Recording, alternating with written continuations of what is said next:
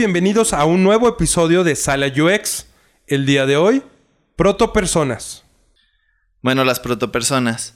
Si recuerdan ustedes, estábamos hablando de temas de research, estábamos viendo user research, que fue el episodio pasado, pero creemos que es muy importante pasar a primero ver las protopersonas. ¿Por qué? Porque estas protopersonas nos van a ayudar para investigar como bien a nuestros usuarios, para saber escogerlos, para identificarlos. Ahora, si ustedes ya han estado leyendo un poco o viendo videos, se van a haber encontrado con esto que son las protopersonas y las personas. Y al menos para mí fue muy difícil cuando lo investigué y estuve aprendiendo UX. Y quiero que sea fácil para ustedes como entender las diferencias entre estos y para qué nos van a servir. Entonces, para empezar, ¿qué es una protopersona? Una protopersona es un usuario o un grupo de usuarios representados en una persona creados por nosotros. ¿Por qué? Porque no tenemos todavía como identificados quiénes van a ser nuestros usuarios específicamente o así como no tenemos usuarios reales generalmente. Es cuando creamos a las protopersonas. Ahora, estas protopersonas están creadas este, en base a hipótesis o suposiciones que tenemos nosotros y los stakeholders. Si recuerdan ustedes, los stakeholders son aquellos personas o los que serían nuestros clientes, quienes nos piden el trabajo, no nuestros usuarios finales. Entonces, quienes te están contratando como UX designer o a tu equipo o a tu empresa en la que estás trabajando. Este, entonces todos ellos generalmente ya tienen información de quiénes van a ser los usuarios, más o menos en qué rango de edades, ya los tienen un poco más identificados.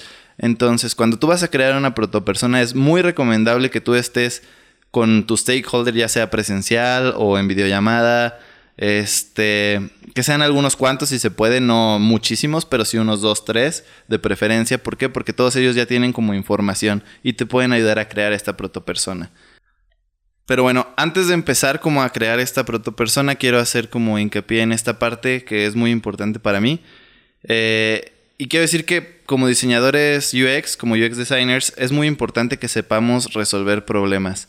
Y más que resolverlos, identificarlos. ¿Por qué? Porque todo esto nos va a ayudar a saber qué preguntas hacernos a la hora de crear las protopersonas, haber pensado un poquito más allá y esto nos ayuda como a que sea muy fácil o mucho más fácil elegir las preguntas y a los usuarios y las necesidades que tienen, los problemas que tienen, todo eso. Entonces, vamos a verlo como un poquito más con un ejemplo. Queremos a partir de un ejemplo que vamos a estar dando como en diferentes episodios, pensamos Goyo y yo que explicarles con este ejemplo va a ser más fácil y seguir usando este ejemplo a lo largo de los siguientes episodios. Bien, aquí queremos platicarles de una idea de aplicación pensada en una situación que se vive a los alrededores del estadio de los Charros de Jalisco en la ciudad de Zapopan. Eh, sucede que eh, pues no existe suficiente estacionamiento para todos los fanáticos que van a ver al actual campeón de la Liga Mexicana del Pacífico. Entonces, eh, un estacionamiento que se encuentra muy cercano es el del Auditorio Telmex, ahí en, en esa zona del estadio cercana, que es en Zapopan. Entonces, los fanáticos lo que hacen es llevar su coche al estacionamiento, eh, pagan pues una cantidad algo elevada por el estacionamiento y este es bastante grande. Sin embargo, no llega a cubrir la necesidad de todos los fanáticos del béisbol.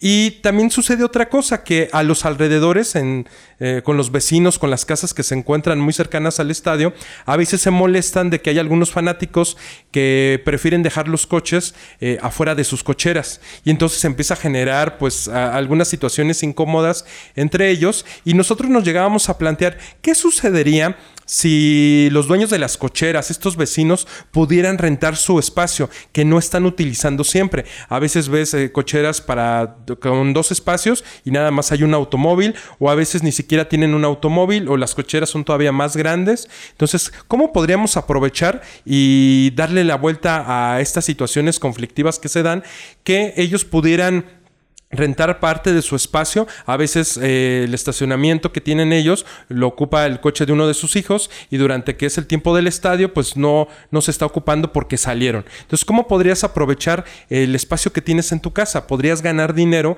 mientras otros van a ver el béisbol y tú tal vez sales o incluso pues estás viendo la televisión o esperando, ¿no? Entonces, esta parte que estamos planteando es una posibilidad de renta de cocheras.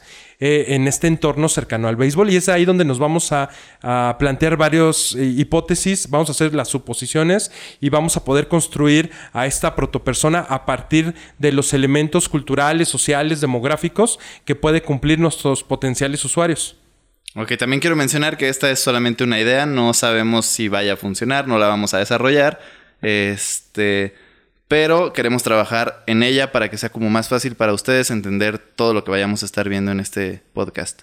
Entonces, para empezar con la parte de la protopersona, ¿qué es lo primero? Como ya les decía, la parte de resolver problemas o identificarlos, no solamente es, por ejemplo, si el brief me lo hubiera dado ahorita Goyo, que es eso de, no, pues tenemos el problema del estacionamiento, se quedan en las cocheras, genera problemas, y sí. Pues hasta ahí yo no sé mucho de quiénes son mis usuarios, pero podemos empezar a pensar, si en este caso tuviéramos como a un stakeholder, si la aplicación no fuera ahorita inventada de nosotros, si fuera que alguien nos la está pidiendo, podríamos pedirle información a él. ¿Qué nos podría decir? Nos podría decir como, ah, ok, bueno, si es que ya tiene una investigación de mercado o solamente tiene él a sus usuarios identificados, dice, ah, ok, pues bueno, son personas como de los, no sé, 25 a los 40 años, todos esos son ejemplos. Este, generalmente son familias o a lo mejor son los puros hombres o, no sé, mujeres que van al béisbol, no lo sé. Este, él nos daría como toda esta información. Entonces ya tú con esta información empiezas a pensar un poquito más todos esos problemas. Ok, son familias, entonces a lo mejor de dónde están, de dónde vienen, viajan desde otras ciudades o son desde la misma ciudad y solamente buscan dónde estacionarse. Ok, si viajan de otra ciudad, este, seguramente traen como maletas y a lo mejor no pasan antes al hotel a dejarlas, sino se van directamente en su coche hasta la cochera que pueden rentar todo este tipo de como planteamientos que nos vamos haciendo, pensando las cosas que puede haber y sus soluciones, los problemas que podamos encontrar y sus soluciones, nos ayudan a pensar un poquito más en, a poder identificar en quién va a ser esta protopersona. Muy bien, a partir de eso vamos a trabajar con un canvas eh, que nos da diferentes elementos para poderlo construir de una manera visual y que el UX Team tenga los recursos mucho más sencillos para poder trabajar con la protopersona. Sí, claro, este canvas se los vamos a compartir. De hecho, con lo que digamos ahorita, yo creo que lo vamos a subir a las redes sociales para que lo entiendan un poquito mejor. Entonces, en sí, el canvas se divide como en cuatro cuadrantes, como el de FODA, si alguna vez hicieron un análisis FODA. Este, el primer cuadrante es el nombre y la edad, eh, donde se pone como el nombre de la persona inventada, que sería, no sé, Juan Pérez. Este, edad en este caso es, estábamos hablando que son los del béisbol y es el hombre y... Un padre de familia que podría estar entre los 45 y 50 años aproximadamente, por ejemplo. Exacto, entonces ya pones ahí la edad. Y en este cuadrante también se acostumbra poner como una foto o un pequeño sketch, un dibujito de la persona para humanizarlo, para darle una cara, para que seas tú más empático. Te ayuda en esta parte de la empatía con esta protopersona. Entonces aquí puedes tomar una imagen de una fotografía de un super fanático de los charros y, ubicarla, ¿no? Para, para humanizar. Dices que es para humanizar. Así es. Entonces el siguiente cuadrante sería el de arriba a la derecha, digamos. Eh, y este va a ser el de comportamiento y acciones como tal, literalmente es comportamiento y acciones. Que el comportamiento sería que eh, tienen la costumbre de ir al béisbol cada semana o cada 15 días o cuando vienen equipos que pueden representar un desafío para el equipo local. Eh, ¿Cuáles son las acciones? Que pues, viajan en camionetas, que viajan en coches, viajan con la familia, eh, a veces están hospedando en la ciudad porque vienen de otra ciudad o viajan de su misma ciudad pero pues lo hacen en grupos como en familia, en parejas. Entonces parte de su comportamiento y parte del comportamiento es también buscan un estacionamiento, buscan un lugar seguro donde dejar el coche. Ok. Este, el siguiente sería como el demográfico y el psicográfico, que sería el cuadrante de abajo a la izquierda, el tercero. Este, en este va más como la edad, el género, no sé, esta persona decíamos que tenía tantos años, 25, 30. De los 25 a los 50. Ajá, entonces ya le damos una edad. Este es hombre, le gusta el béisbol, este le gusta el béisbol, este, le gusta viajar en familia, le gusta tomarse unas cervezas en el estadio, le gusta compartir, eh, tiene estos gustos e intereses, viaja con la esposa, con los hijos, eh, acostumbra comer en el estadio, por ejemplo. Sí, qué edad son los hijos, también eso es importante porque a lo mejor lleva carriola o trae una camioneta más grande, ese tipo de cosas. Todo esto va en el demográfico y psicográfico. Y por último, el último cuadrante de abajo a la derecha sería el de los pain points y needs. O sea, como las necesidades y los puntos difíciles, lo que le causa dolor o, lo que le causa un problema. Aquí van cosas como, ok, necesita pues buscar un lugar de estacionamiento que sea seguro, le tiene miedo a que le vayan a rayar su coche o no sé si deja su coche en el estacionamiento o afuera en la calle, dice, pues hay gente que sale borracha del partido quizá y no quiero que le vayan a dar un golpe a mi coche. Todo ese tipo de cosas lo que él necesita y lo que no le gusta o lo que... Le puede doler, o sea, lo que él busca es tener confianza eh, en dónde lo está dejando, tener la seguridad de dónde lo está dejando, un método de pago que sea también fácil. Entonces estamos cubriendo aquí las necesidades y también las cosas que le están doliendo.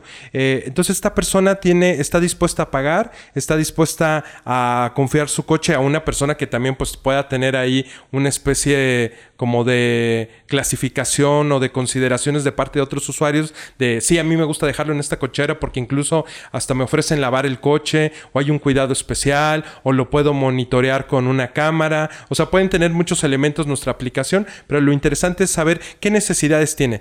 Tiene la necesidad de eh, ir al estadio y tener un lugar seguro para su coche, eh, en un lugar cercano al estadio, un lugar seguro. Ok, bueno. Y pues esto sería como el cuadrante, bueno, el canvas o como podemos expresar quién es una protopersona. Ahora quiero decir, esta protopersona hay que pensarla en que no solamente se identifica con un usuario, tiene que identificarse con un grupo de usuarios. Más o menos aquí estamos diciendo, o sea, por medio de lo que nos dijo el stakeholder o lo que nosotros hemos como medio visto, sabemos que son los usuarios de esas edades, que generalmente todos van en familia. Toda esa información la sacamos y lo convertimos en esta protopersona que representa como a un grupo de personas. Es importante que no nos quedemos nada más con una protopersona, podemos generar varias y esto nos va a ayudar a que cuando nosotros vayamos a hacer el research podemos identificar estos grupos y saber a quiénes poder investigar, a quiénes vamos a investigar. Porque en este primer ejemplo de ponías este como a Juan Pérez como protopersona con cierta edad, pero por ejemplo podría ser este señoras que también gustan de ir al béisbol entre amigas y que tienen cierta edad, tienen cierto poder adquisitivo, eh, tienen cierto tipo de vehículos, también hay que saber qué tipo de dispositivos están utilizando, si son iPhones, si son dispositivos con Android, pero qué tipo de teléfonos, si tienen plan de datos si están dispuestos a vincular este, la aplicación con una pasarela de pago para poder hacer el pago, lo tienen que hacer en efectivo o con tarjeta. Entonces, como dice Poncho, se pueden generar varias protopersonas. ¿Qué tal si son chicos entre los 20 y 25 años que quieren disfrutar del rey de los deportes? Entonces puedes tener a la protopersona que es el señor de 50 años, las amigas que van al béisbol, los muchachos que van al béisbol. Entonces se pueden generar, pero todos tienen un perfil en común, que son fanáticos en este caso del béisbol o del evento deportivo y además quieren tener seguridad para su auto. Exacto, y todos estos están representados en una protopersona. Ahora, otra cosa que quiero decir, y a mí me costaba mucho trabajo también cuando empecé como a ver esto de las protopersonas, no sabía como qué cosas poner, me costaba trabajo y todo esto era por lo mismo que les decía que no resolvía problemas o no me ponía a pensar más allá, entonces cuando estaba yo pensando así como en la protopersona era y ah, bueno, y le gusta comer pizza y este se duerme en las tardes todos estos datos, pues sí, quizá pueden ir y quizá van en la personalidad de alguien, pero no son importantes que vayan en nuestra, en nuestra protopersona. Tenemos que omitirlos. ¿Por qué? Porque no nos van a servir de nada. No van relacionados con el producto que estamos desarrollando. Si se fijaron todo lo que hablábamos como de que, ah, ok, viajan en familia, tienen estos coches, a lo mejor dejan cosas en sus coches, llevan carriolas. Todo eso va relacionado con este proyecto o esta aplicación que estamos supuestamente desarrollando y por eso sí son importantes. Entonces va a depender mucho los datos que vayan en su protopersona, del, va a depender del proyecto que estén desarrollando.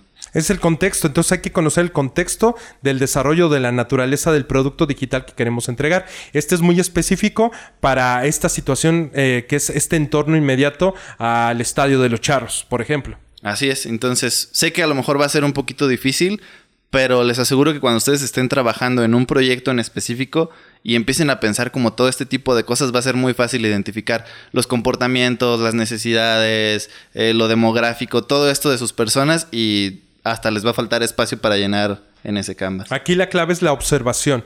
Bien, pues también estamos en redes sociales, Poncho. Así es, estamos en Facebook y Twitter como Sala UX Podcast y en Instagram como Sala UX. Recuerden seguirnos donde sea que nos escuchen en Spotify o Apple Podcasts.